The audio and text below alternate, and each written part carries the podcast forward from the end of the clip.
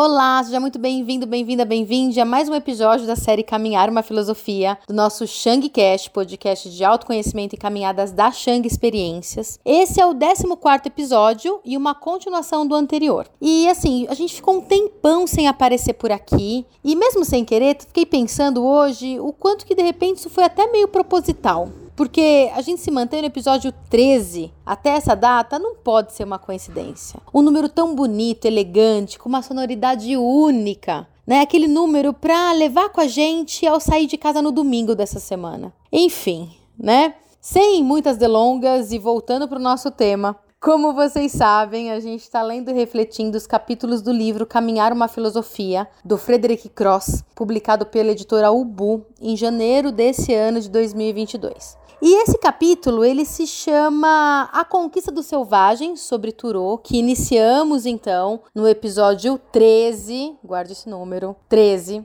E sobre Turô, então, que é um cara que, como eu disse antes, eu sou super fã. Lá eu conto um pouco mais sobre o porquê e tudo mais. Então, para não virar um disco de dois lados iguais, a gente vai continuar aqui de onde paramos. E se você quiser, eu recomendo, revisa, relembra o episódio anterior, que assim de repente fica mais fácil entrar neste, já que é uma continuidade. E para isso, eu só vou resgatar um único ponto de todo o episódio anterior para fazer um link para esse de agora sobre o pensamento, a reflexão a respeito do preço que pagamos para ter o que temos, os excessos, o conforto e como a busca pela simplicidade, o que o próprio caminhar proporciona, por exemplo, é menos penoso. Então tem uma frase que já foi lida, mas eu só vou repetir, porque é uma frase muito pequenininha e que eu acho que faz muito sentido. O trabalho produz riqueza tanto quanto produz miséria. E aí a miséria nesse sentido não é exatamente a questão da riqueza em si, e sim aquilo que a gente perde.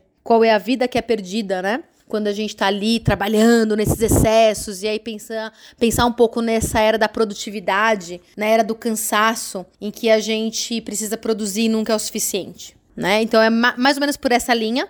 Então agora sim, volto pro texto, agora é 100% inédito. Faço meu o que vejo, escreveu Turô. Isto é, caminhando, capitalizamos emoções coloridas e lembranças ensolaradas para as noites de inverno. Nossos tesouros, nossas verdadeiras propriedades, são a soma das imagens que recebemos e conservamos. Abre aspas. Volto sempre às minhas visões. É uma posse eterna, ao abrigo dos perigos do mundo que reservo para os dias ruins. Fecha as aspas. Ou seja, né, no final das contas, é, as grandes riquezas que Turo sempre traz não são os grandes tesouros, né? Eles são essas riquezas que estão dentro de nós e que por isso não são perdidas. É aquilo que de fato permanece, aquilo que fica. Voltando aqui para o texto, então.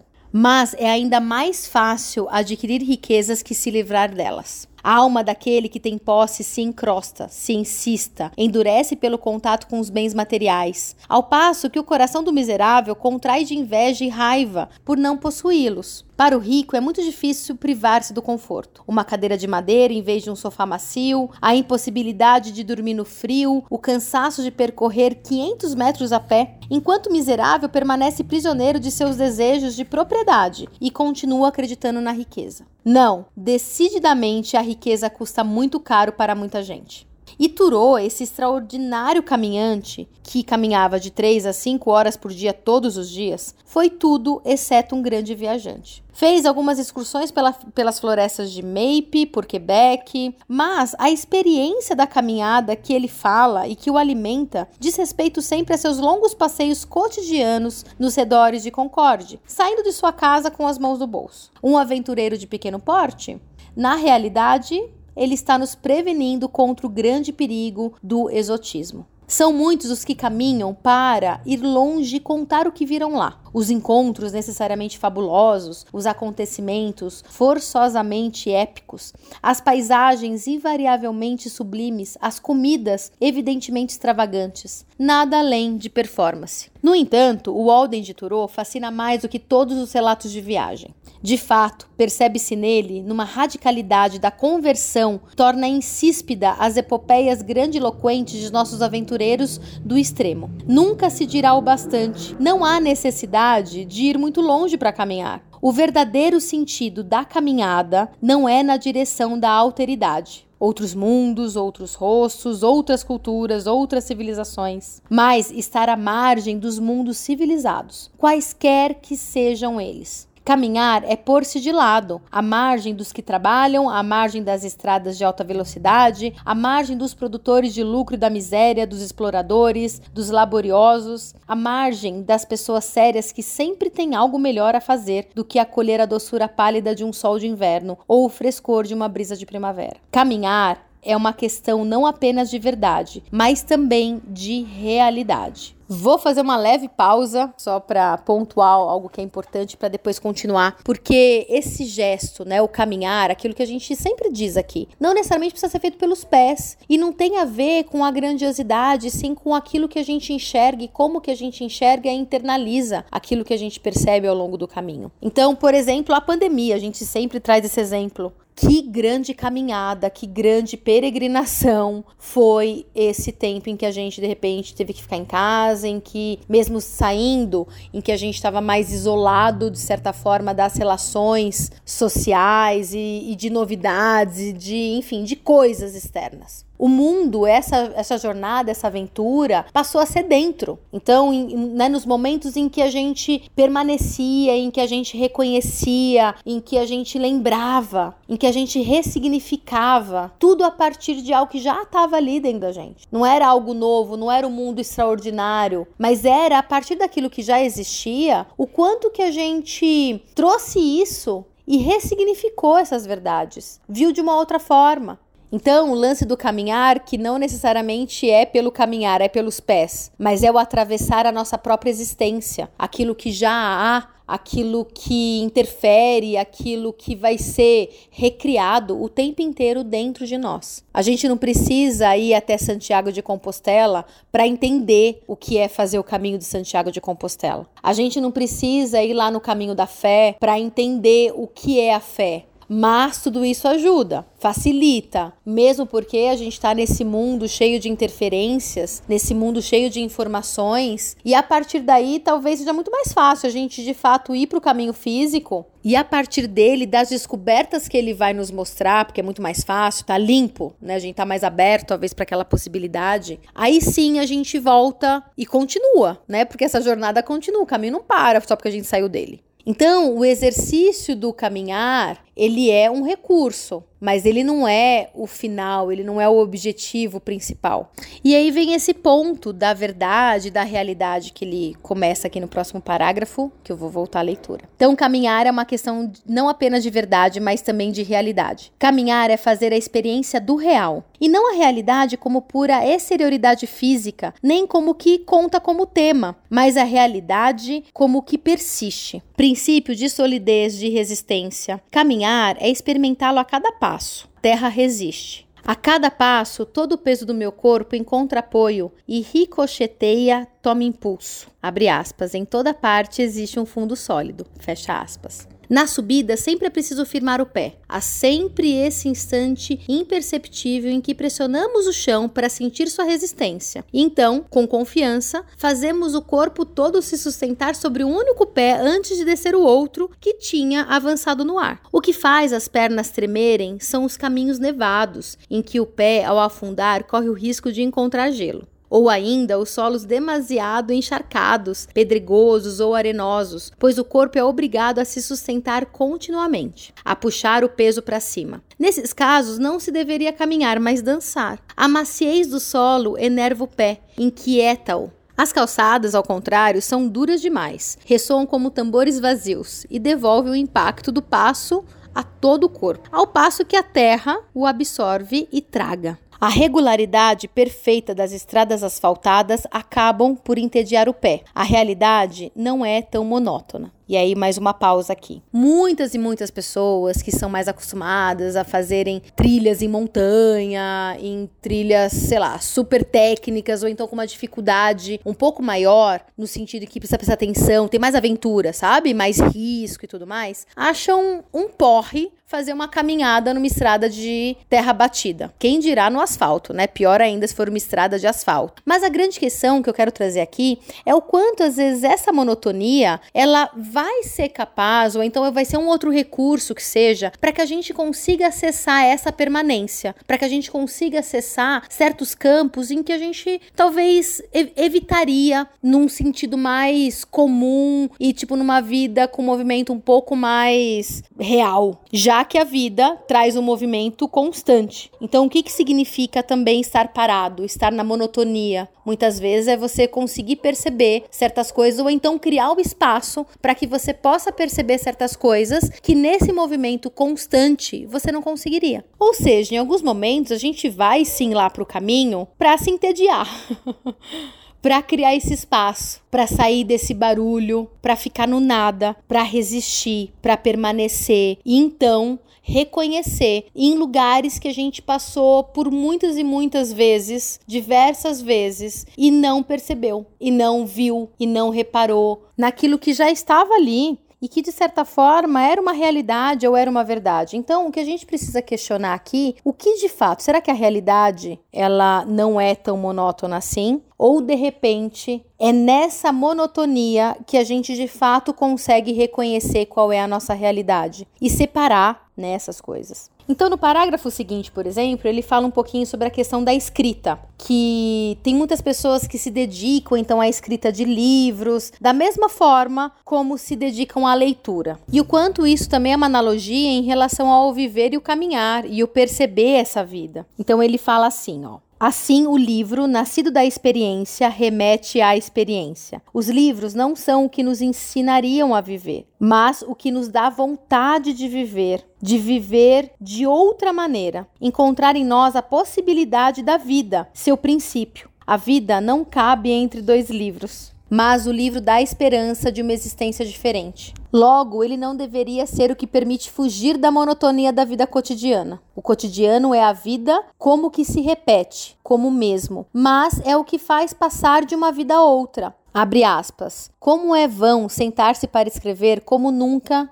se levantaram para viver. Fecha aspas. Então, o quanto, né, que isso precisa ser um processo, é uma dança. Uma hora eu vou lá, caminho, integro, entendo e volto. Então eu vou para monotonia e aí eu volto para não monotonia, para aquilo que é o movimento da própria vida. E é muito interessante, né, o quanto que é no caminhar, é no gesto ali físico, é que a gente vai encontrar o vazio, é onde a gente vai encontrar talvez a ausência de movimento pela monotonia e pelo tédio. E a ausência de movimento interna principalmente, porque o corpo ele tá em movimento. Então o que a gente precisa ter em mente aqui é que não estamos falando do caminhar simplesmente como um ato, e sim como um processo integrativo na própria vida. Até Thoreau, olha só o que ele escreve em Walden no primeiro capítulo. Quando escrevi as páginas seguintes, ou melhor, o principal delas, eu vivia sozinho na mata, a um quilômetro e meio de qualquer vizinho, numa casa que eu mesmo tinha construído à margem do lago Walden, em Concord, Massachusetts. E ganhava minha vida apenas com o trabalho de minhas mãos. Vivi lá dois anos e dois meses. Hoje em dia, sou de novo um hóspede da Vila Civilizada. Ou seja, foram dois anos e dois meses que ele ficou lá nessa jornada, nessa descoberta, nessa monotonia, para depois voltar para a civilização. E a gente sabe, né, que, que Thoreau ele foi um cara muito importante, inclusive é, dentro desses movimentos de revolução e de transformação social, né? Tem a desobediência civil que a gente fala um pouquinho mais no episódio anterior, mas que traz muito isso, quanto que era muito importante para ele trazer essas mudanças também no social, não só nesse mundo individual. Então, como trabalhar com essa integração entre esses mundos, entre o coletivo e o individual, entre o desejo e o aprisionamento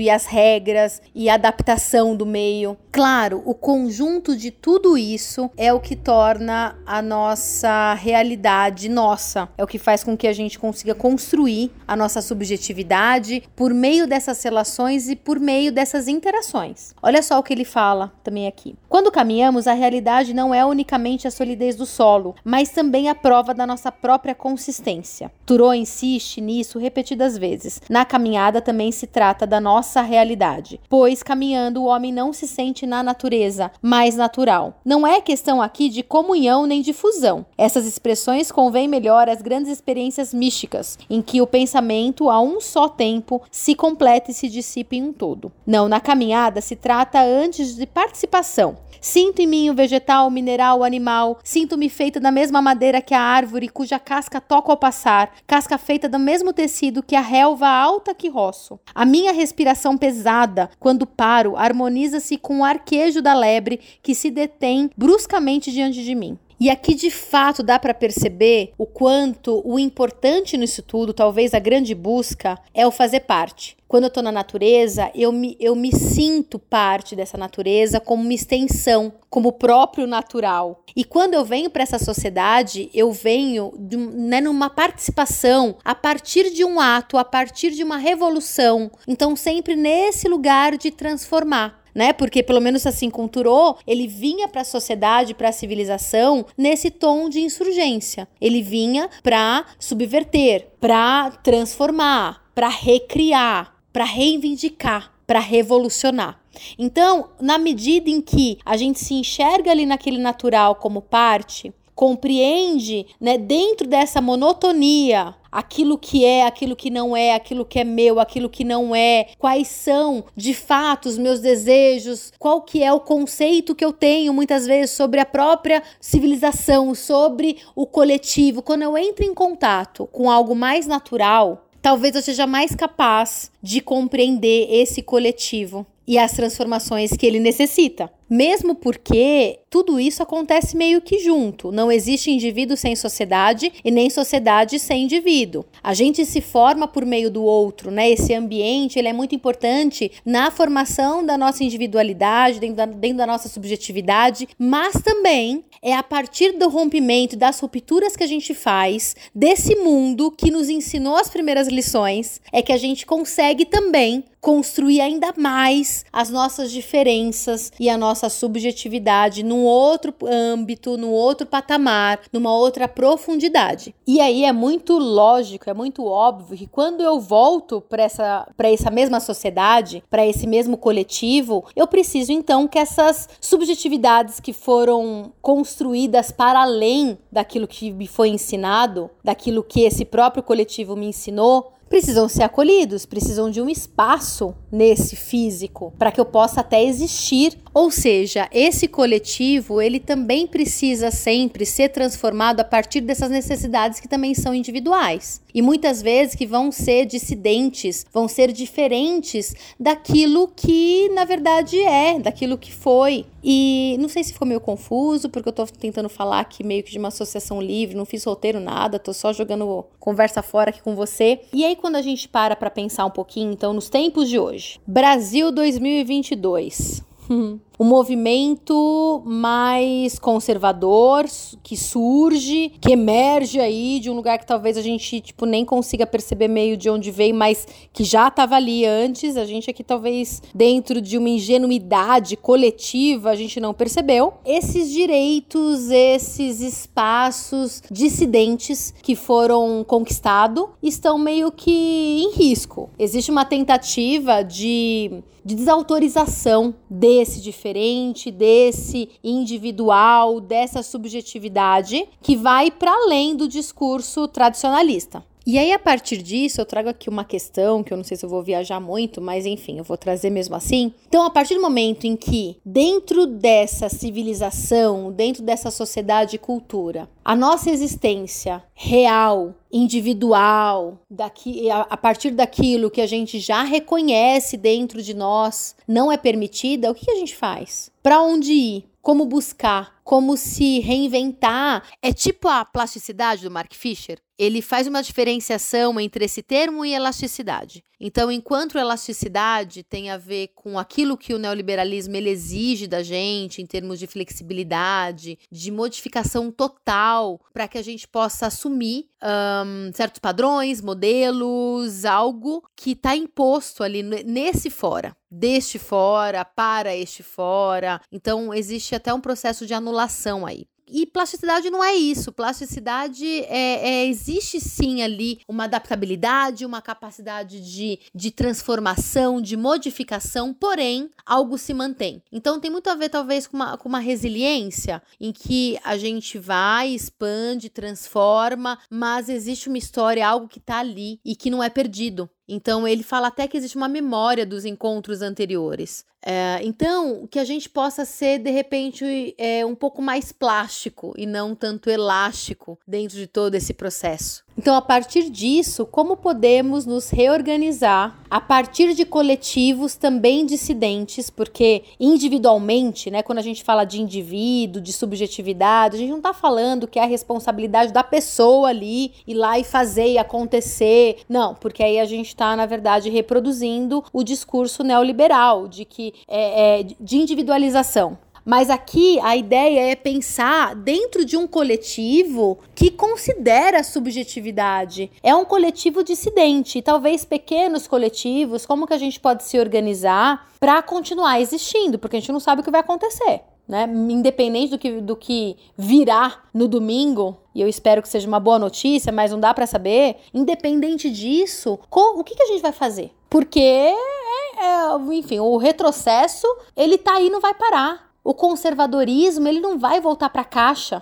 Ele vai continuar ali, pulsando na nossa frente. E aí, mais uma vez, precisaremos retomar esses espaços que são perdidos dentro desse coletivo. Não sei se esse episódio acabou sendo mais estimulante ou estimulante para você. Também não sei em que momento você está me escutando, se foi antes ou depois do dia 30 de outubro, segundo turno das eleições. Eu não sei se se, tem uma, se temos uma boa ou uma má notícia. Enfim, você que talvez seja no futuro, não tô sabendo de nada ainda aqui. Saberei em breve junto com você.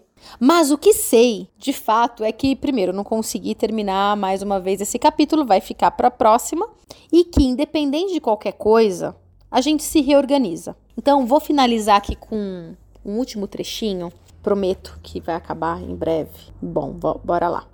É preciso buscar essa escrita do real. Só escrever no prolongamento desses planos solidamente marcados, martelados, porque então, também no pensamento, só se busca o que é sólido. Com isso, quero dizer, escrever apenas o que se viveu intensamente, fazer da experiência sua única base sólida. E aí tem uma citação do Walden que é maravilhosa e eu espero que é assim, mesmo se você esteja desanimado, desanimada, desanimade, que isso te dê um, um up, um levante aí.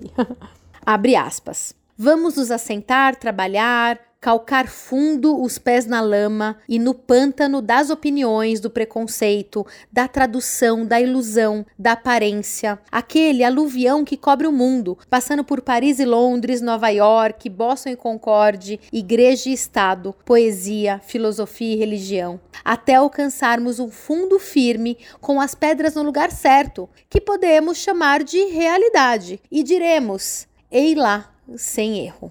Fecha aspas. E é isso, galera. Terminamos então mais um episódio do nosso queridíssimo Shangcast. Vocês não imaginam como é gostoso produzir esse conteúdo aqui para vocês, mesmo quando eu não tenho tanto tempo, né? Dou uma sumida. Mas quando eu tô aqui é muito gratificante. Eu gosto muito porque também me coloca em contato com todo esse estudo e da importância desses temas nos tempos de hoje. E espero do fundo do meu coração que no nosso próximo encontro tenhamos boas notícias ou pelo menos é, uma possibilidade de, de lutar, de continuar essa luta, porque não existem milagres. Eu acho que vai ter muito trabalho a ser feito ainda daqui para frente, porque o estrago já foi feito e não tem como dar um reset mas que a gente possa então ter um espaço um pouco mais acolhedor para continuar a construir a nossa existência, a nossa subjetividade dentro da nossa dissidência. Se não, né, porque existe uma chance, eu gostaria que fosse um pouco mais remota, mas não é. Existe uma chance sim de de repente, sei lá, o outro lado ganhar e aí a gente meio que continuar nesse mesmo cenário ou pior, E se isso acontecer, eu já digo que chegarei aqui com um convite, um convite para gente se reorganizar, para gente se agrupar, criar uma revolução e experimentar talvez um coletivo com uma solidariedade dentro dessas, uh, enfim, desses conceitos, de tudo isso que a gente vem falando aqui e colocar um pouco em prática, porque não vai ter muito jeito, né? A gente vai ter que lutar pela nossa existência. Uh, e é isso, gente. Não adianta falar mais muita coisa aqui, não. Não vou dar spoiler e eu tenho que manter, talvez, o pensamento aqui minimamente positivo para sobreviver até o final dessa semana. Então, um super beijo, até o nosso próximo encontro. E qualquer coisa, é só mandar uma mensagem lá pra gente no Insta.